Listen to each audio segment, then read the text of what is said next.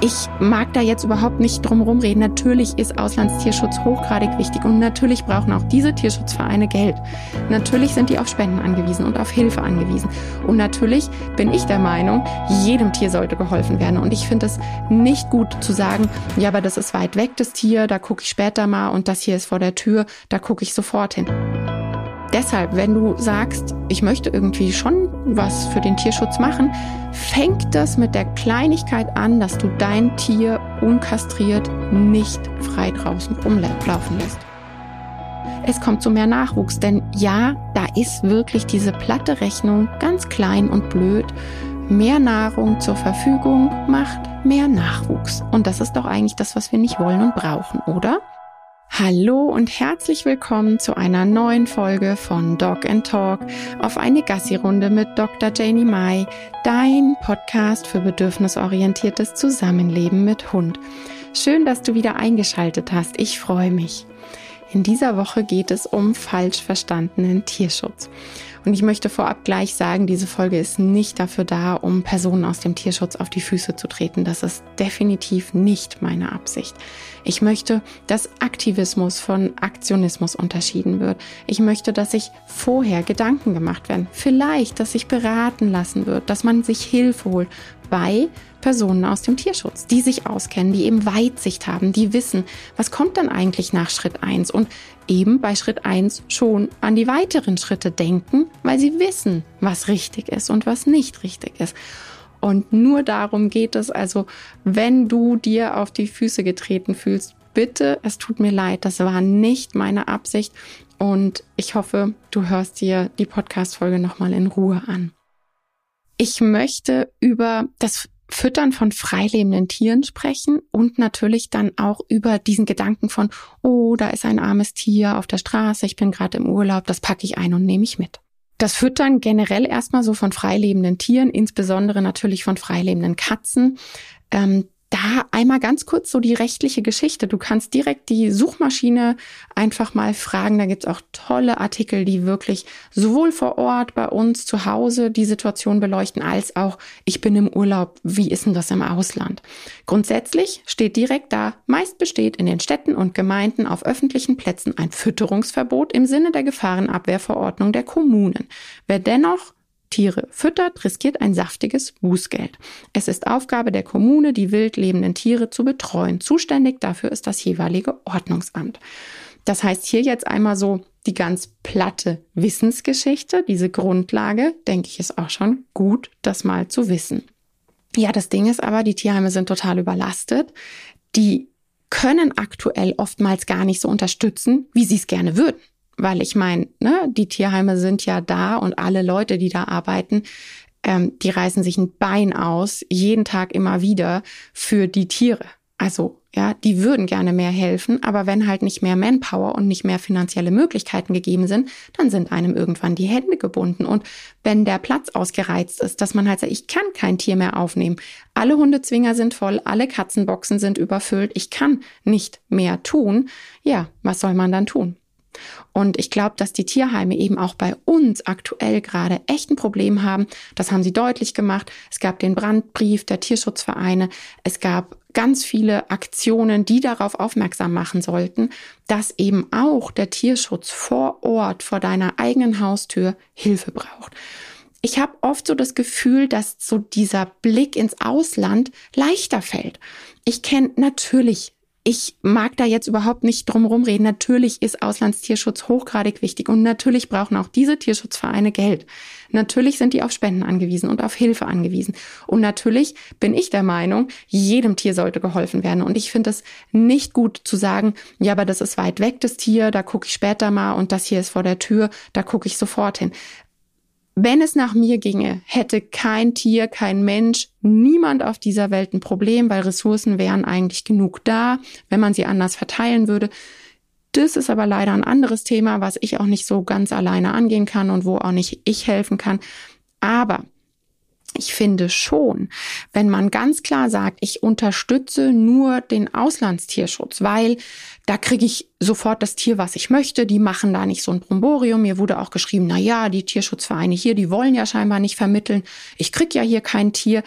Hey, ich kann sagen, seitdem ich jetzt die Katzenwelpen, die ich hier vermittelt habe, ich hatte welche, äh, ja, ich hatte eine Katzenfamilie aufgenommen. Ich vergesse mal, wenn ich Podcast aufnehme, dass gar nicht alle Menschen, die Podcast hören, auch auf Social Media bei mir sind. Hm. Kurzer Einschub. Ich habe Anfang Oktober eine wilde Katzenfamilie eingefangen, eine Katzenmama mit ihren fünf Kitten. Und die waren in einem total erbärmlichen Zustand, Katzenschnupfen und Co. Du kannst es dir vorstellen, alle Parasiten, die es da so gibt, ins, äh, ja, natürlich inklusive Giardien, wie man sich das so wünscht. Und habe die aufgepäppelt und letzte Woche fing es an, dass äh, ich welche vermittelt habe und ja, sind dann auch mal welche ausgezogen von den Kitten. Und ich hatte natürlich entsprechende Anfragen und seitdem kann ich da so ein bisschen mitreden aus persönlicher, wirklich persönlicher Erfahrung und ich kann die Tierheime zum Teil verstehen. Wirklich, was man da für Anfragen kriegt, da kann man nur mit den Ohren schlackern. Auch wieder anderes Thema, aber dass da einfach so gesagt wird, na ja, die Tierheime vor Ort, die wollen ja scheinbar nicht vermitteln, die gucken ja auf alles und so weiter und so fort. Hm, ja, also ich weiß jetzt nicht, ob das schlecht oder gut zu bewerten ist. Ich finde es gut, dass die gucken und eben sagen, ich möchte ja auch einen Vermittlungserfolg. Ich bin ja nicht daran interessiert, dass das Tier irgendwie nach vier Wochen wiederkommt und dann vielleicht traumatisiert mit schlechten Erfahrungen oder oder das Ziel ist ja Langzeitvermittlung und nicht kommt immer wieder als Wanderpokal und ist irgendwann unvermittelbar. Von daher, ja, dass die nicht jedem einfach mal ein Tier rausgeben, finde ich grandios. Und natürlich ist es dann aus dem Auslandstierschutz leichter. Es gibt durchaus Auslands Tierschutzorganisation, wo es keine persönlichen Ortskontrollen gibt, wo einfach nicht so wirklich geguckt wird, wo kommen die hin, sondern wo schon ein ich habe ein Tier vermittelt und verkauft im Vordergrund steht. Das muss man ganz klar sagen. Und natürlich ist es auch einfacher, an einer Autobahnraststätte sich mal kurz einen Hund aus dem Kofferraum zu kaufen. Ist mir völlig klar. Da muss man auch keine ungemütlichen Fragen beantworten. Aber, äh, ne? Da macht man ganz viele Sachen falsch. Und man rettet vielleicht dieses eine Tier ganz kurzfristig, weil meistens sterben die recht früh, weil die extrem viele Krankheiten mitbringen. Und du bist sehr, sehr, sehr viel Geld ähm, leichter innerhalb kürzester Zeit weil die Tiere so krank sind, aber man unterstützt den Markt ja auch, weil dann wird weiter produziert. Und ja, die werden produziert, diese Welpen. Und auch im Ausland gibt es genau solche Produktionsstätten, wo arme Auslandswelpen produziert werden. So krass sich das anhört, es ist Fakt, es ist Realität. Und deshalb muss man da genauer hingucken. Ähm, natürlich auch hier wieder individuell schauen und nicht über einen Kamm scheren, ist mir super wichtig, ja. Aber man sollte das Ganze wirklich vorsichtig angehen.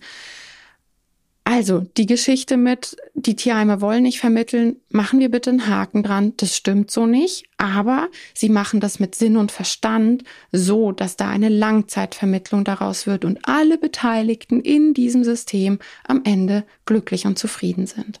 Und darum sollte es meiner Meinung nach immer gehen. Das Ding ist, wenn ich in Deutschland sehe, es fehlen Ressourcen und wirklich auch Manpower. Es fehlt an Pflegestellen, es fehlt an Pflegeplätzen, die sagen, da ist jetzt eine Katzenfamilie aufgepäppelt worden oder äh, aufgegabelt worden und ich peppel die bei mir auf. Oder da ist ein Hund angekommen, der unüberlegt aus dem Ausland aufgenommen wurde und dann eben nach ein paar Wochen doch ins Tierheim gegeben wird. Das Tierheim ist voll oder das Tier ist auf Pflegestelle erstmal besser aufgehoben, weil es ein totaler Angsthund ist, was auch immer. Es gibt hier ganz viele individuelle Geschichten. Es fehlt an Manpower. Bei uns vor Ort in Deutschland. Die Tierschutzvereine brauchen mehr Hilfe. Die Tierschutzvereine brauchen mehr Geld, denn sogar hier bei uns im Landkreis gibt es Gemeinden, die sagen, was? Streunende, wilde Tiere. Nee, gibt's bei uns in Deutschland nicht, deshalb zahlen wir unseren Pflichtbeitrag nicht. Wow, einfach nur wow. Und ja, das stimmt schon. Man hat irgendwie so das Gefühl, ja, in Deutschland gibt's sowas nicht. Das im Ausland natürlich hat jeder im Kopf, ne? Man geht irgendwo im Süden Urlaub machen und dann hat man im Kopf, da streunen Katzen und Hunde rum, ganz arm und bei uns sieht das keiner. Es sind mehrere Millionen Katzen, die wild streunend auf deutschen Straßen leben. Das stimmt, bei uns sind die Hunde definitiv nicht so häufig wie zum Beispiel, keine Ahnung, Thailand oder Spanien oder sonst irgendwo, ähm, weil das bei uns natürlich anders auffällt in unserem Leben, so wie es bei uns ist, nicht so einfach ist. Aber bei Katzen sieht es wirklich anders aus. Das findet so im stillen, heimlichen statt, ohne dass man es unbedingt sieht, weil diese wilden, scheuen, streuenden Katzen sind halt hauptsächlich im Dunkeln unterwegs und dementsprechend merkt man das irgendwie kaum. Und in so Gemeinden wie jetzt hier bei mir in der Einöde um den Bauernhof rum, ist natürlich auch oftmals noch so ein, ach, das regelt die Natur. Ja, da guckt keiner so genau drauf. Also, Warum nicht hier anpacken? Einfach so als Gedanken möchte ich das in den Raum werfen. Warum nicht hier anpacken? Warum fällt es oftmals leichter, im Ausland anzupacken oder sich zu denken, ah, ich bin jetzt Pflegestelle für einen Hund, der letzte Woche aus Spanien kam? Warum nicht vor Ort? Warum nicht mal vor Ort nachfragen? Vielleicht das als kleine Anregung. Es gibt in Deutschland keine bundesweite einheitliche Kastrationspflicht. Riesengroßes Problem. Schweiz war da ja Anführer und mit richtig guten Bußgeldern und die haben das echt gut unter Kontrolle. Also da ist es nicht so wie bei uns, dass da überall, wie gesagt, in so Einöden um Bauernhöfe rum, hm, bin ich mir schon auch sicher, dass es das da irgendwie geben wird. Aber so wie bei uns, dass das so gang und gäbe ist, dass man überall streunende, wilde, kranke Katzen sieht, nee, das gibt's da nicht. In Österreich ist es auch schon anders. Die könnten wahrscheinlich, finde ich, mit den Bußgeldern da noch ein bisschen anders angehen, ähm, das noch anders angehen. Vielleicht würde es dann noch mehr kneifen, zu sagen, Mensch, doch, ich lass mal mein Tier kastrieren. Bei uns in Deutschland, ja, und in Bayern dann, glaube ich, noch mehr, äh, ja, es noch ein Momentchen dauern. Ähm, weil ja, es gibt's hier auch bei mir kenne ich das in den, in den Landkreisen, dass man halt sagt, ja, Mensch, der Hofhund unkastriert rum, rennt rum und dann hat er mal bei den Nachbarn da mal Welpen gemacht, hier mal Welpen gemacht, dort mal Welpen gemacht. Und da frage ich mich wirklich, muss es sein? Die Tierheime sind voll. Es vermitteln sich aktuell nicht mal Welpen. Nicht mal Katzenwelpen und Hundewelpen werden vermittelt. Früher war das, ne, da hat man kurz mal auf Social Media ein Bild hochgeladen von Welpen und zack hatte man sich Anfragen und die Tierheime hatten die Welpen wirklich nicht oft da äh, oder lang da. Naja, mittlerweile sind die lang da und vermitteln sich nicht mehr. Warum? Weil es einen anderen Markt, noch einen zusätzlichen Markt gibt. Da komme ich aber gleich zu.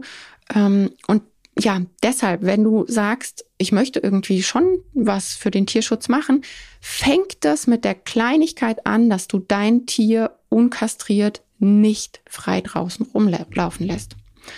Wenn du sagst, ich möchte jetzt, weiß ich nicht, meine Katze, meinen Hund draußen rumlaufen lassen, dann denk bitte über Kastration nach. Also bei Katzen noch tausendmal mehr.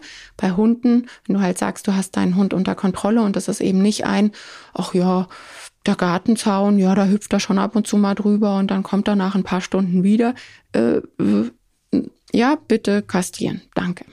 Freuen sich alle drüber, weil einfach wilde, wild äh, vermehren. Nee, es ist ein Riesenproblem, auch in Deutschland, auch wenn man das nicht so im Kopf hat. Wie sieht's denn aus mit dem nur Füttern? Natürlich, auch hier spielt jetzt so eine persönliche Sache mit, weil die Katzenfamilie beziehungsweise die Katzenmama, die kenne ich seit letztem Jahr. Ich konnte sie bisher nur leider nicht einfangen, weil sie eben in einem privaten Hüttchen gefüttert wurde, wo eben eine Futterstation ist, direkt an der Landstraße, wo mir nicht erlaubt wurde, dass ich mit Falle und Co. einschreite. Ist natürlich, wenn es privat ist, Tierschutzverein konnte da auch nichts machen und regeln. Aus dem Grund war ich super, super froh, dass die Katzenmama dieses Jahr auf die andere Straßenseite zu uns ins Dorf gezogen ist und ich endlich tätig werden konnte und sagen kann, bei all den Tieren ist jetzt diese Generation die letzte, weil die alle kastriert werden bzw. sind. Ähm, nur füttern ist nicht nachhaltig. Ich verstehe es sowas von, dass man ein ja, ne, Mitleid hoch 100. Wenn man diese Tiere sieht, hat man sofort Mitleid.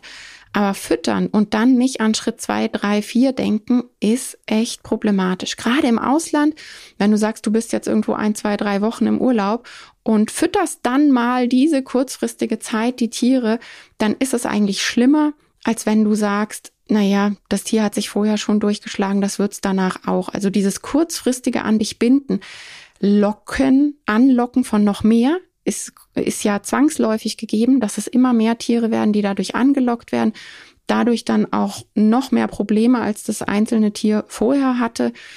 Und ja, dann nach ein paar Wochen wieder dastehen, wo man vorher dastand. Also wenn du das machst, bitte lokal, auch im Ausland, mit Tierschutzorganisationen, damit die nächsten Schritte eingeleitet werden. Füttern heißt immer im nächsten Schritt einfangen. Warum ist das so wichtig? Und wenn es nur die platte Kastration erstmal ist, damit das Tierleid an dieser Generation gestoppt ist und nicht weitergeht. Ja. Dieses nach Hause bringen nach dem Einfangen Tier mitschleppen, da würde ich dich bitten, einmal individuell drüber nachzudenken und nicht einfach deine persönliche Brille aufzuhaben. Weil wir Menschen neigen da irgendwie dazu, so ganz schnell zu sagen, ja, natürlich ist es in meinem Wohnzimmer besser. Natürlich ist der Hund da besser aufgehoben. Und das verneine ich. Da kann ich definitiv sagen, das ist nicht individuell und ich kann dir direkt Beispiele aufzählen, wo ich sage, nee, ist es nicht der Fall. Und einfangen und alle ins Tierheim bringen ist auch nicht immer die perfekte Lösung, weil zum Beispiel bei einem Hund aus dem rumänischen Wald, der seit mehreren Generationen wild dort lebt, nicht auf den Menschen sozialisiert ist, wenn überhaupt Menschen negativ kennengelernt hat. Diesem Hund ist nicht geholfen, wenn man den hierher bringt und dann auch noch in unser Leben. Schneller, weiter, besser, alles laut, überall Straßenverkehr und, und, und. Nee dem ist damit nicht geholfen. Und ich wette, wenn man den individuell persönlich fragen würde, hätte der eine andere Idee von seinem Leben.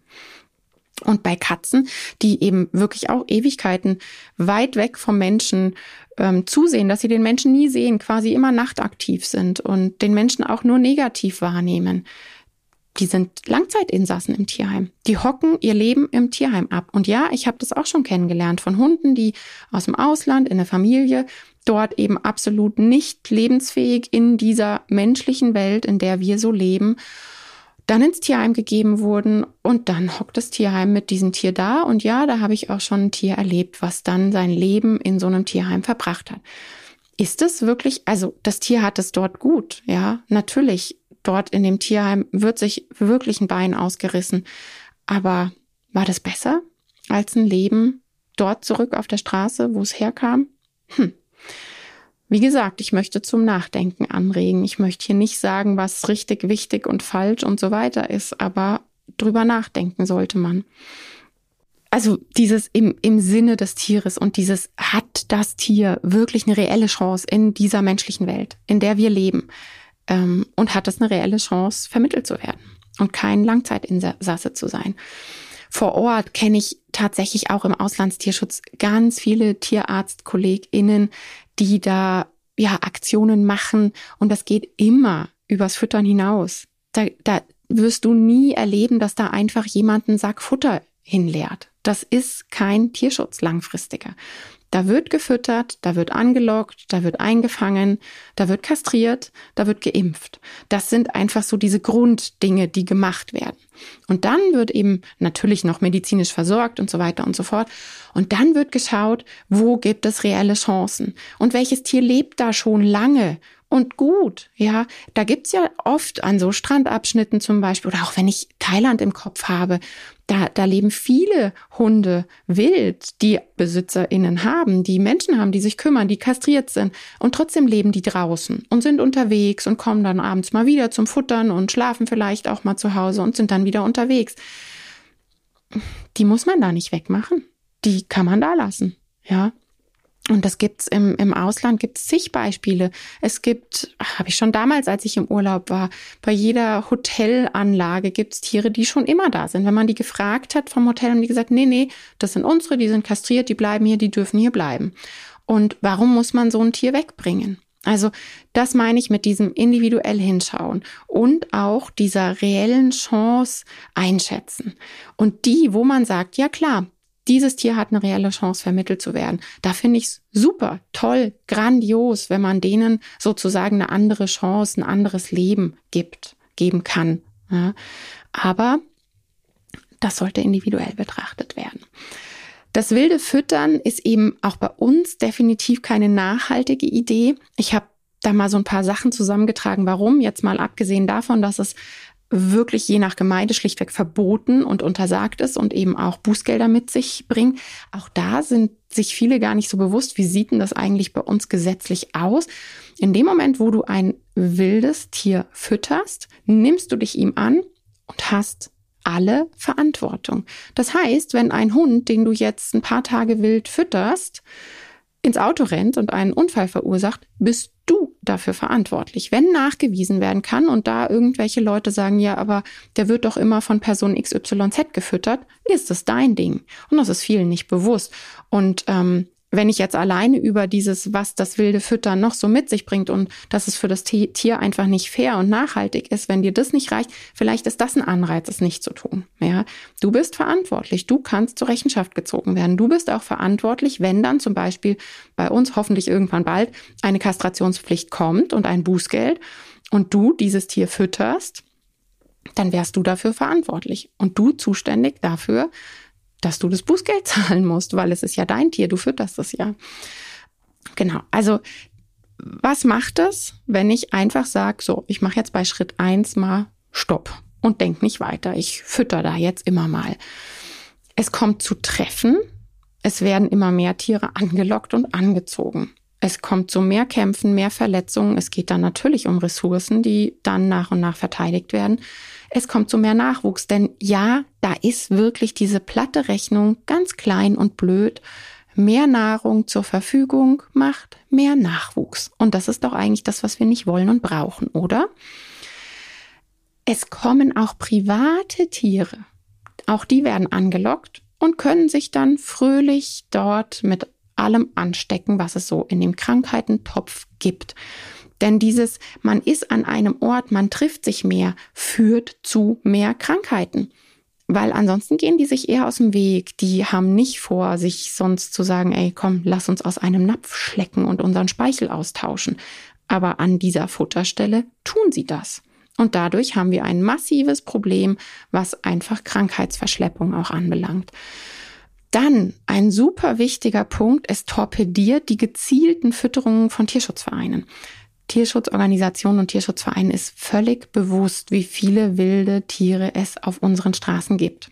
Ja, die wissen das natürlich durch Meldungen in der Bevölkerung und, und, und. Und dann werden diese Tiere gezielt gefüttert. Aber mh, da wird nicht nach Schritt eins aufgehört, sondern die Tiere werden einzeln eingefangen, die werden kastriert. Dann wird geguckt, wo ist eine reelle Vermittlungschance, wo nicht. Wo nicht, wird zurückgesetzt. Ja, das ist für dieses Tier tatsächlich besser, als als unvermittelbar für immer im Tierheim zu sitzen. Und die, die eine reelle Chance haben, werden in die Vermittlung gebracht. So. Und das ist eben der große Unterschied. Und wenn dann auf einmal Privatpersonen sagen, Mensch, ich mache da jetzt mal ein Futter oder ich stelle da jetzt immer mal Futter hin, dann torpediert das diese gezielte Fütterung, die eben nach Schritt eins weitermacht und nach Schritt eins nicht aufhört.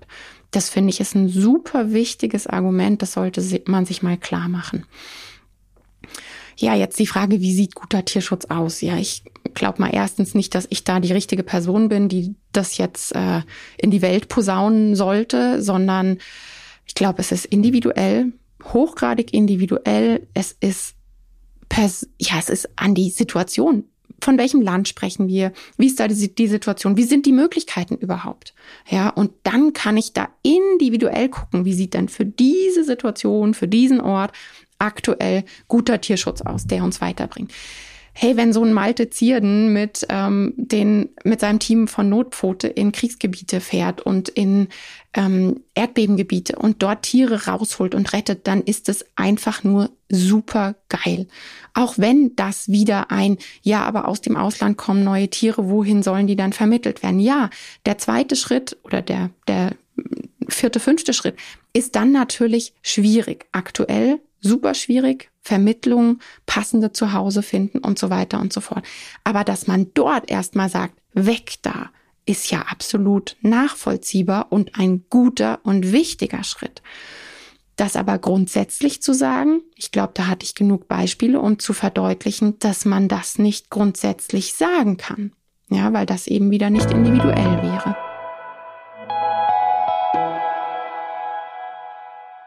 Warum ist es eigentlich aktuell so? Ähm, da habe ich mir auch ein paar Gedanken drüber gemacht, warum es so ist, dass aktuell Schwierigkeiten da sind, Tiere zu vermitteln. Wo kommt das her? Und ich glaube, das ist super multifaktoriell. Mir sind da ein paar Sachen eingefallen, zum Beispiel auch durch Corona. Die Leute haben sich doch auf einmal Tiere angeschafft konnten es, weil Homeoffice, Veränderung der Arbeitszeiten, Veränderung der Arbeit und, und, und, was ich zum Teil echt super fand. Da waren auch Leute dabei, die ich dann auch begleitet habe, als sie ihren Hund aufgenommen haben und wo ich mich einfach riesig gefreut habe, dass quasi so dieser Wunsch nach Jahren endlich in Erfüllung gehen konnte.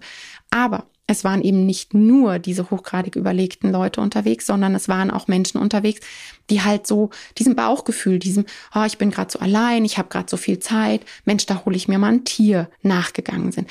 Das haben ja die Zahlen an Zuchtstätten gezeigt. Es gab genau ähm, zur Pandemiezeit so viele Neuanmeldungen von Zuchtstätten wie noch niemals zuvor.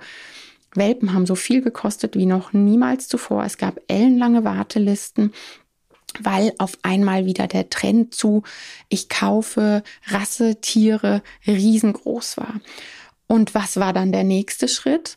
Das war das erste Mal, dass die Tierheime richtig laut auch gesagt haben, hey, wir haben echt Aufnahmestopp, wir haben ein riesiges Problem, als die Tiere in die Jugendentwicklung kamen die Leute gemerkt haben, hey, so ein Hund ist irgendwie anstrengender, als ich mir das gedacht habe, als ich Lassie geguckt habe oder so. Keine Ahnung, was ich da gedacht wurde.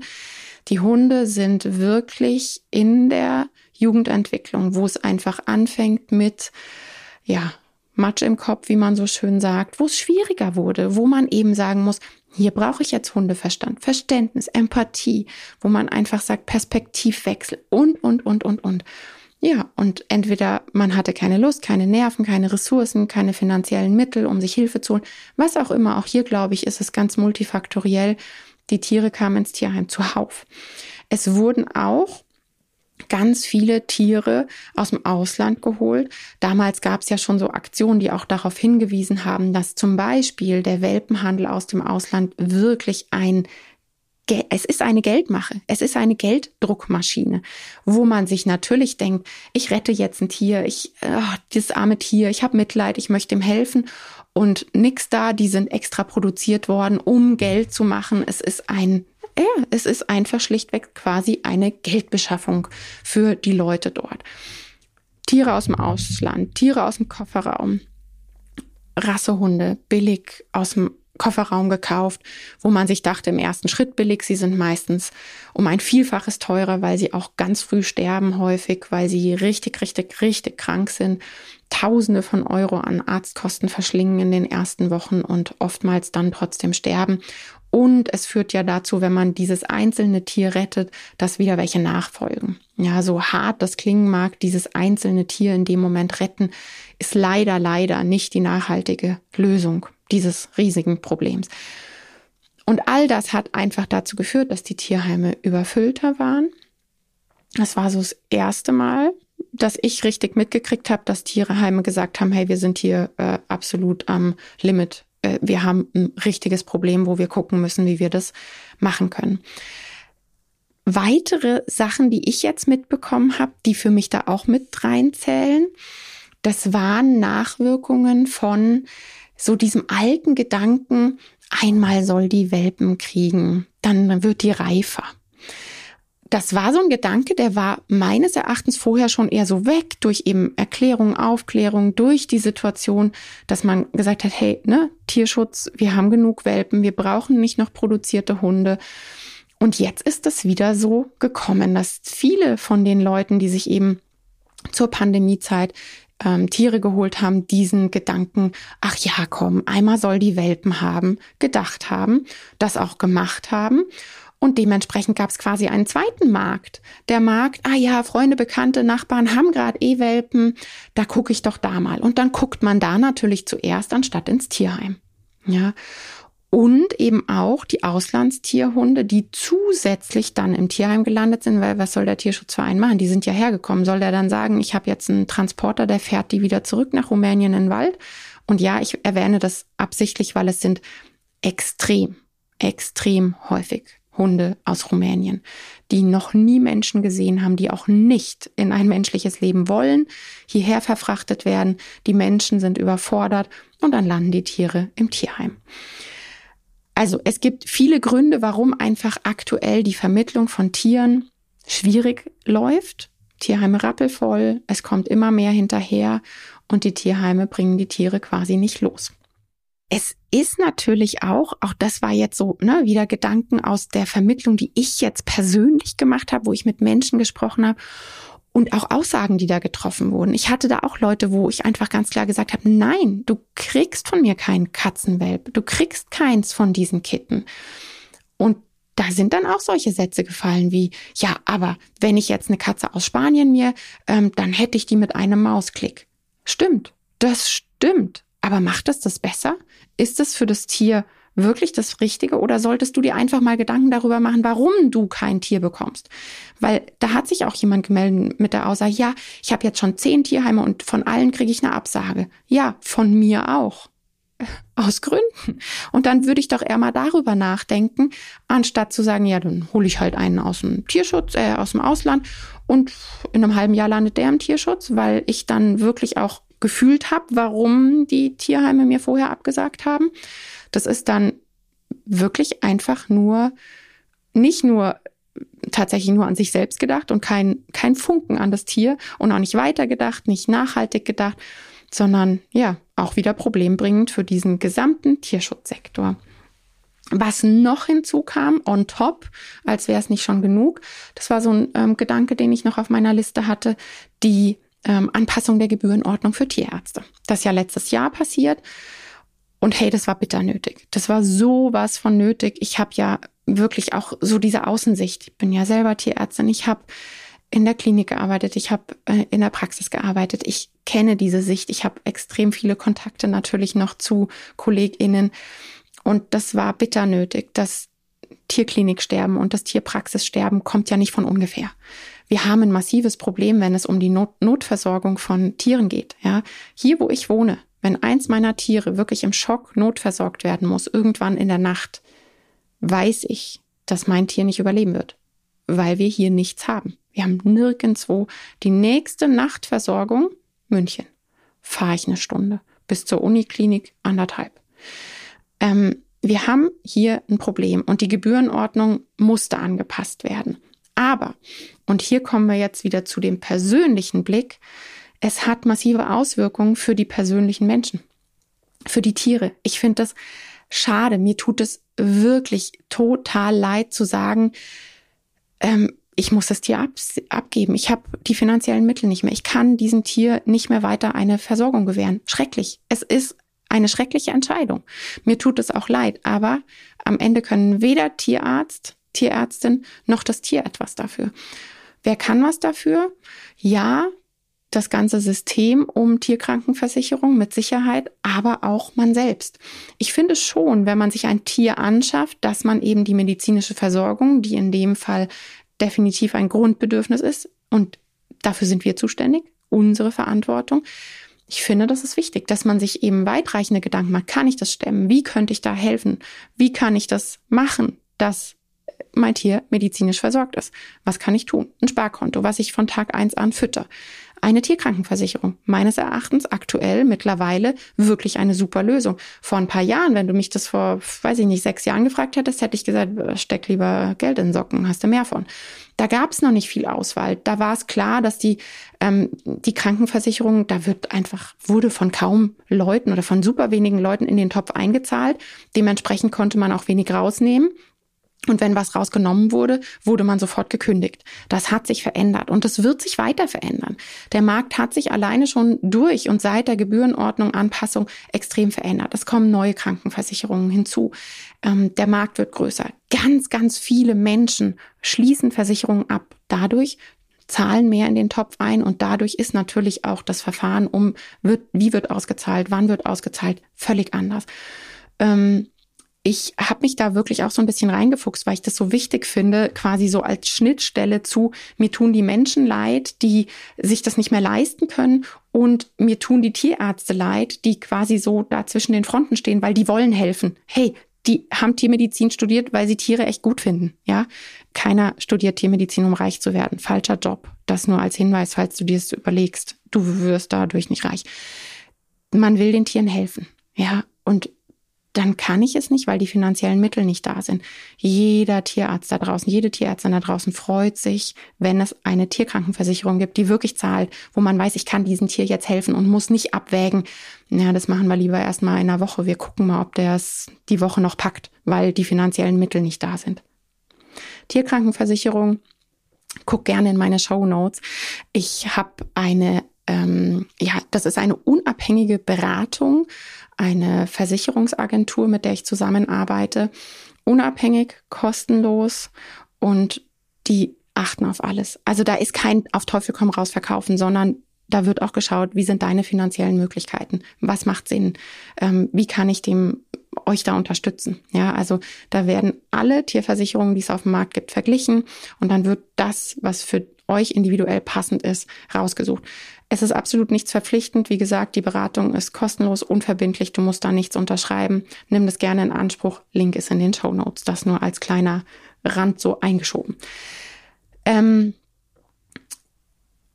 das habe ich, das habe ich, das habe ich. Ich gehe gerade meine Liste durch, weil äh, ne, das ist so ein Thema, wo ich genau wusste, hu, da kannst dich voll in die Nesseln setzen. Und dementsprechend war mir natürlich wichtig, dass ich mir so ein paar Stichpunkte mache.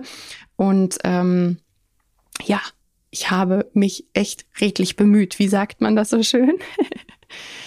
genau, die unvermittelbaren Tiere, dass man das wirklich ganz individuell betracht, betrachtet.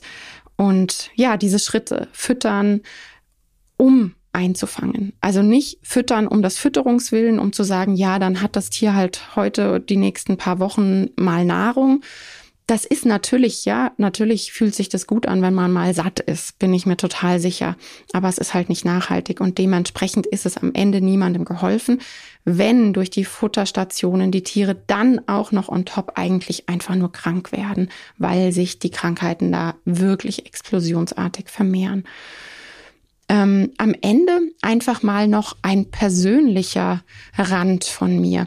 Ich habe beim, beim Vorbereiten zu dieser Folge so ein bisschen nachgedacht und ich bin da noch lang nicht fertig. Ich weiß genau, bei den nächsten Spaziergängen werde ich da noch deutlich in mich gehen, wie es überhaupt dazu kommt, dass ich bei Hund und Katzen, wenn es um die ähm, ja den Kauf von Züchtern, Züchterinnen geht, so ein Unterschied, so eine unterschiedliche Einstellung habe. Ja, mir ist das Katzenleid bekannt. Ich bin in einer Katzenfamilie aufgewachsen. Also zuerst waren Katzen da tatsächlich und erst als ich neun Jahre alt war, kam der erste Hund. Und ähm, ja, bei uns gab es immer Katzen in der Familie meiner Eltern. Und ich hatte ja auch bis vor sechs Jahren selber immer Hund und Katze. Und ähm, seit meine Tochter geboren wurde und kurz davor ist unsere Katze eben gestorben und ähm, Seitdem hatten wir keine.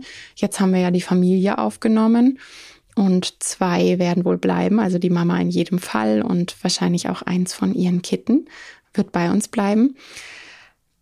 Ich, ich kenne das Katzenleid, ich sehe das und für mich war das von klein auf, seit ich ein kleines Kind bin, das Normalste der Welt, dass man solche kleinen Verreckerle vom Bauernhof holt. Schon immer. Meine Familie hatte durch die Bank weg immer irgendwie so aufgepeppelte Kätzchen aus dem Tierheim, ein Geschwisterpärchen oder eben so vom Bauernhof, weil ich bin auch am Land aufgewachsen.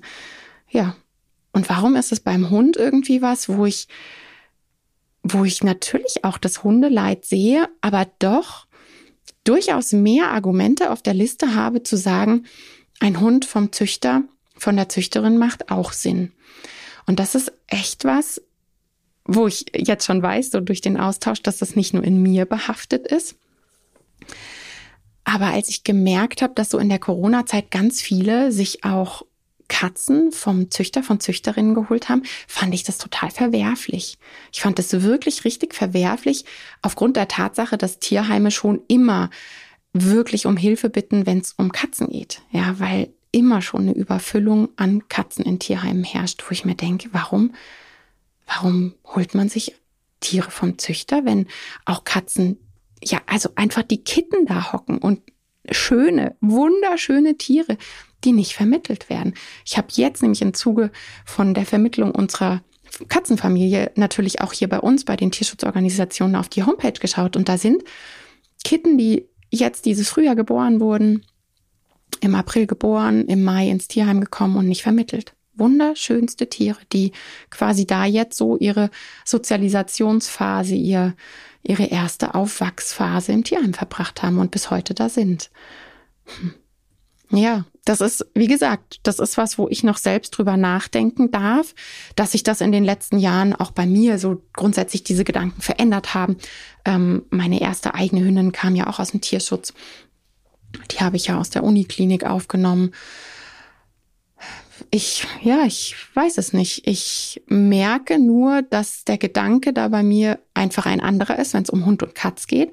Und gleichzeitig kann ich sagen, dass sich auch mein Gedanke extrem verändert hat und ich mir sehr, sehr sicher bin, dass ich A, wahrscheinlich nie mehr drei Hunde gleichzeitig halten werde, weil unsere Situation mit Krankheit und Belastung wirklich gerade am Limit ist mit den beiden Senioren und zusätzlich einer Katzenfamilie. Ähm, und auf der anderen Seite hat sich auch wirklich durch die drei, die ich ja aktuell habe, die alle drei von Züchter sind, aus Gründen, aus guten Gründen. Und einer war ein für mich ganz klarer Freikauf. Was ich damit gemacht habe, ist mir völlig klar. Ähm, es hat sich verändert. So viel kann ich sagen. Ähm, aber da gibt's für mich noch viel nachzudenken. Vielleicht magst du dich ja auch dazu austauschen mit mir, finde ich ja wie immer super interessant. Eben, weil ich glaube, dass so dieser Gedanke Hund und Katz ist da auf einem ganz anderen Level, dass es noch völlig normal ist, dass man sich einen Hund vom Züchter holt und bei Katzen ist es schon eher nicht mehr so normal. Aber gerade ist es wieder auf dem Vormarsch gewesen. Warum? Wieso? Ja, viel zum Nachdenken. Wie gesagt, diese Folge ist eine zum Nachdenken anregen Folge und ich hoffe, das hat sie geschafft. Ich habe mich redlich bemüht und hoffe, ich bin niemandem auf die Füße getreten und möchte ein ganz dickes, großes Danke an alle Menschen da draußen richten, die im Tierschutz tätig sind, die wirklich sich jeden Tag ein Bein ausreißen, um Tieren zu helfen. Ja, ihr seid großartig, ihr macht die Welt besser. Danke. Und ich hoffe, wir hören uns nächste Woche und können uns unter dieser Folge nett austauschen. Und ähm, ja, ich mache mich mal gefasst. Bis bald. Tschüss.